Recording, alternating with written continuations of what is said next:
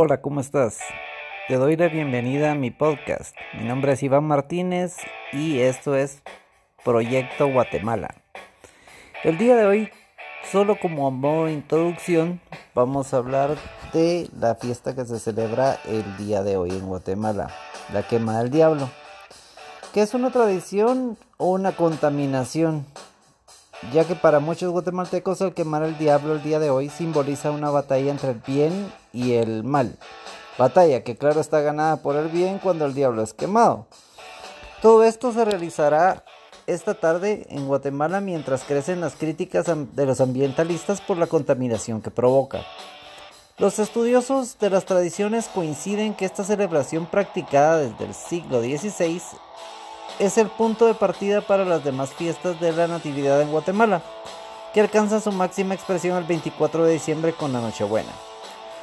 Los también llamados fogarones son prendidos a las 6 de la tarde en punto, hora local de la ciudad de Guatemala, de cada 7 de diciembre en la víspera de la fecha marcada con el santoral como la concepción de la Virgen.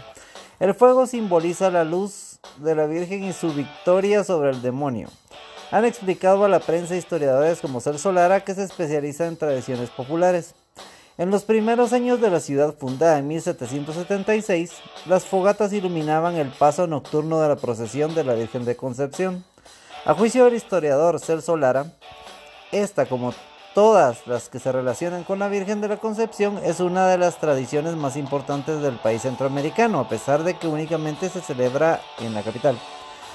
Durante los días previos a la celebración, los guatemaltecos, principalmente niños, limpian sus casas de objetos de uso y papeles. Además, recolectan paja y ramas secas de árboles que amontonan en promontorios a los que prenderán fuego el esperado día. Cosa que no tendría un sentido más que la pura tradición, ya que la algarabía, llegada la hora, aumenta con la quema de cohetillos, bengalas y otros artificios de pólvora cuya contaminación recibe cada año más censura.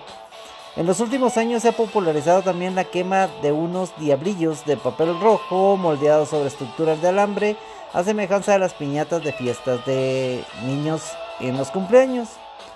La Comisión Nacional del Medio Ambiente, así como grupos ecologistas, mantienen una campaña de prensa, radio y televisión en la que invitan a los capitalinos a no quemar hule, plásticos y otros combustibles que ocasionen mayores grados de polución.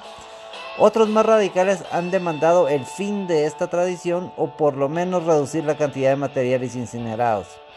Los llamamientos están dirigidos también a prevenir accidentes, ya que muchos de los incendios registrados en Guatemala durante el año ocurren en este día.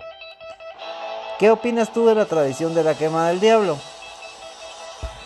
¿Y cuál es el impacto que tendría el ya no tener esta tradición con nosotros?